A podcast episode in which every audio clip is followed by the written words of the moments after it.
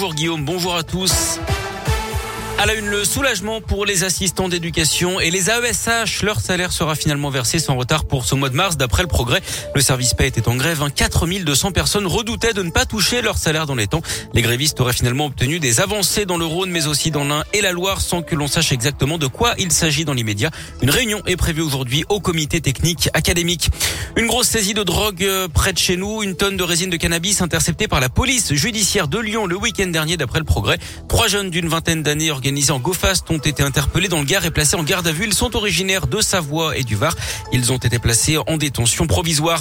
Des coups de feu tirés dans la porte d'un appartement à Vénissieux. Ça s'est passé samedi vers 22h dans le quartier des Minguettes. D'après plusieurs médias, le logement était vide au moment des faits. Il n'y a pas eu de blessés, mais une enquête est ouverte pour identifier le ou les auteurs des tirs. En bref, également cet accès de violence pendant un match de foot amateur en Isère le week-end dernier. La rencontre opposait la Côte Saint-André à Trinité Lyon en Régional 2. C'est la septième division. Un joueur lyonnais de ce club du 8e arrondissement a donné un coup de poing à l'arbitre et lui a cassé le nez. Il venait de frapper un joueur adverse et de récolter un carton rouge. L'arbitre lui a été transporté à l'hôpital et s'est vu prescrire 8 jours d'ITT.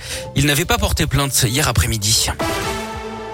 Après les bus à Lyon, les cars du Rhône s'équipent de caméras embarquées. La majorité des 443 véhicules qui transportent principalement des élèves le seront d'ici la fin de l'année.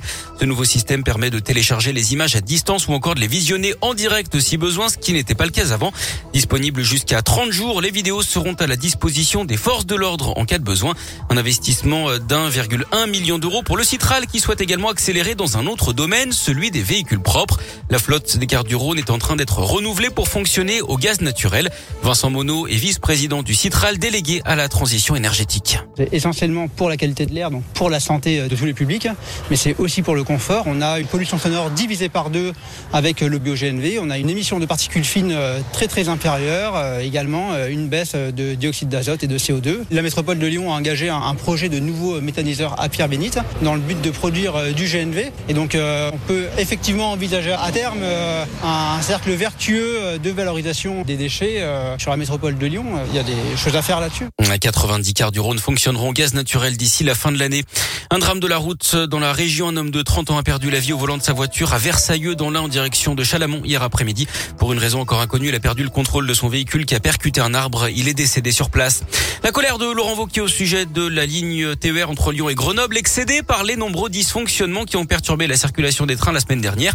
Le président de région exige désormais que la SNCF paye des pénalités comme le prévoit la convention signée entre la région et la société. Cette ligne ayant déjà connu une période de perturbation, c'était en décembre dernier. Et puis du sport, du foot avec le deuxième match amical des Bleus ce soir à Lille, l'équipe de France qui affronte euh, l'Afrique du Sud. Coup d'envoi de cette partie à 21h15.